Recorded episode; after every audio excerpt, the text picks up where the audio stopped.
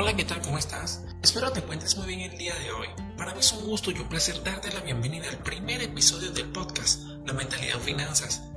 Mi nombre es Franklin Mota y seré tu moderador. Espero que este espacio de opinión aporte beneficios positivos a lo que es tu estilo de vida y por ende a tus finanzas personales. Empecemos. Antes de iniciar, permíteme te explico un poco acerca de quién soy yo. Como ya te mencioné, mi nombre es Franklin Mota. Soy un joven venezolano de 30 años. Soy ingeniero civil de profesión creador de la página en Instagram temática financiera. Me gusta conversar con las personas sobre temas que yo entienda le puedan aportar algún beneficio positivo tanto a su vida como a la mía. Para este caso yo elijo hablar un poco sobre las finanzas personales. El proyecto de la mentalidad en finanzas es una idea que nace para que personas como tú que me escuchas puedas ampliar un poco la visión y entender un poco más de tus finanzas personales, pero desde el punto de vista de la mentalidad. Sí, escuchaste bien, de la mentalidad.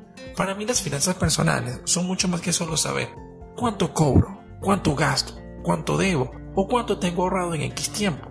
Desde mi entender, también están conectadas a lo que son los estilos de vida y forma de pensar de que tenga cada uno con respecto al dinero.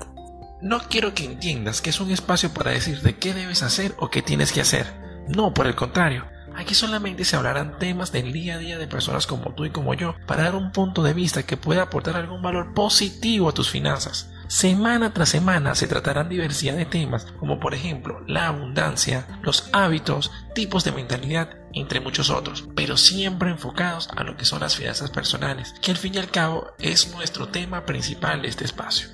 De igual manera, compartiremos experiencias propias y de terceros para entre todos poder aprender esas vivencias o decisiones que en su momento otros tomaron y aplicar a la nuestra, la que entendamos sean las mejores. La idea realmente es que tú como oyente puedas aprender la importancia de dos cosas. La primera, la organización financiera y el impacto positivo que éste tendría en el largo plazo, sin importar a qué edad decidas comenzar a tomar el control de tus finanzas. Y número dos, la mentalidad que puedes tener con respecto al comportamiento del dinero. Y no me refiero a una parte contable o de inversión, sino a ese comportamiento que te ayuda a ampliar y entender muchas cosas que son consecuencia de tener dinero, o por el contrario, no tenerlo. Me gustaría muchísimo saber tu opinión acerca de este espacio donde nos reuniremos de manera semanal a dar la nuestra, que espero te ayude a ti y a muchas otras personas a lograr esa ansiada libertad financiera que todos, y me incluyo, estamos buscando.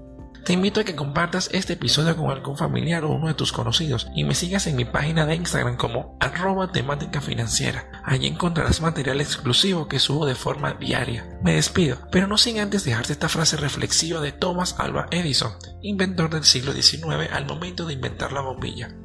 No fracasé, solo descubrí 999 maneras de cómo no hacer una bombilla.